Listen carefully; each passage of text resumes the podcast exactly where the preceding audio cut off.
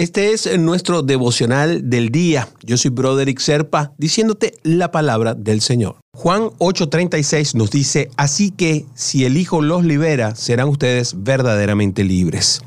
La agenda apretada, una rutina ajetreada que tenemos día a día, este montón de tráfico que hay por todas partes, no nos deja darnos cuenta de cuán presos estamos dentro de nosotros mismos.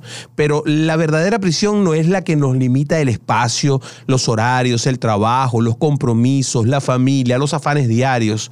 No, hay cadenas mucho más fuertes que pueden estar aprisionándote. El alma, la mente y el carácter te cautivan, te cautivan, te cautivan, te atrapan, te apresan, te maravillan. Son cadenas que son difíciles de quitarte de encima. ¿Alguna vez has intentado quitarte, por ejemplo, un mal hábito o un vicio? como la mentira, eso de robar pequeñas cositas, o el ser egoísta, que casi todos lo somos, el adulterio, las drogas, y no pudiste hacerlo solo, y además te has sentido condicionado a hacer cosas que no te gustaría hacer y que te sientes avergonzado de hacer, pero igual las haces.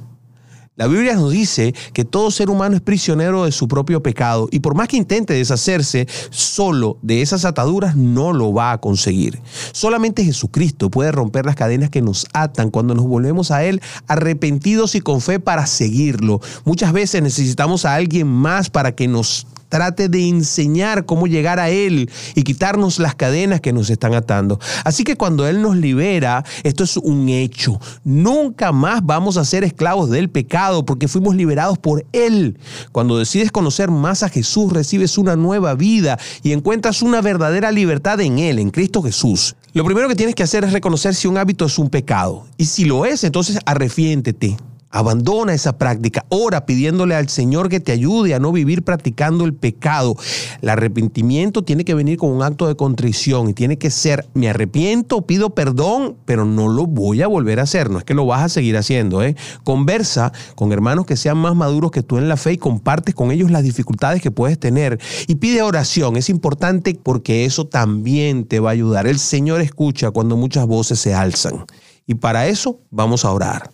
Señor Jesús, quiero ser libre del todo mal que me aprisiona. Libérame de mis vicios, libérame de mis taras y mis problemas, Padre. Ayúdame a vencer las cadenas de pecado para que yo pueda experimentar una nueva vida en ti. Ayúdame a que mi arrepentimiento sea verdadero y que el acto de contrición pueda llevarse a cabo, Padre, a que pueda no solamente decir que me arrepiento, sino hacerlo efectivo en mi vida y pueda recibir así la verdadera libertad que solo llega en el nombre de Jesús. Amén Amén y amén. Conéctate conmigo por mi página de Facebook, Broderick Serpa. Ahí estoy a tu disposición durante todo el día. Bendiciones, hermanito, hermanita.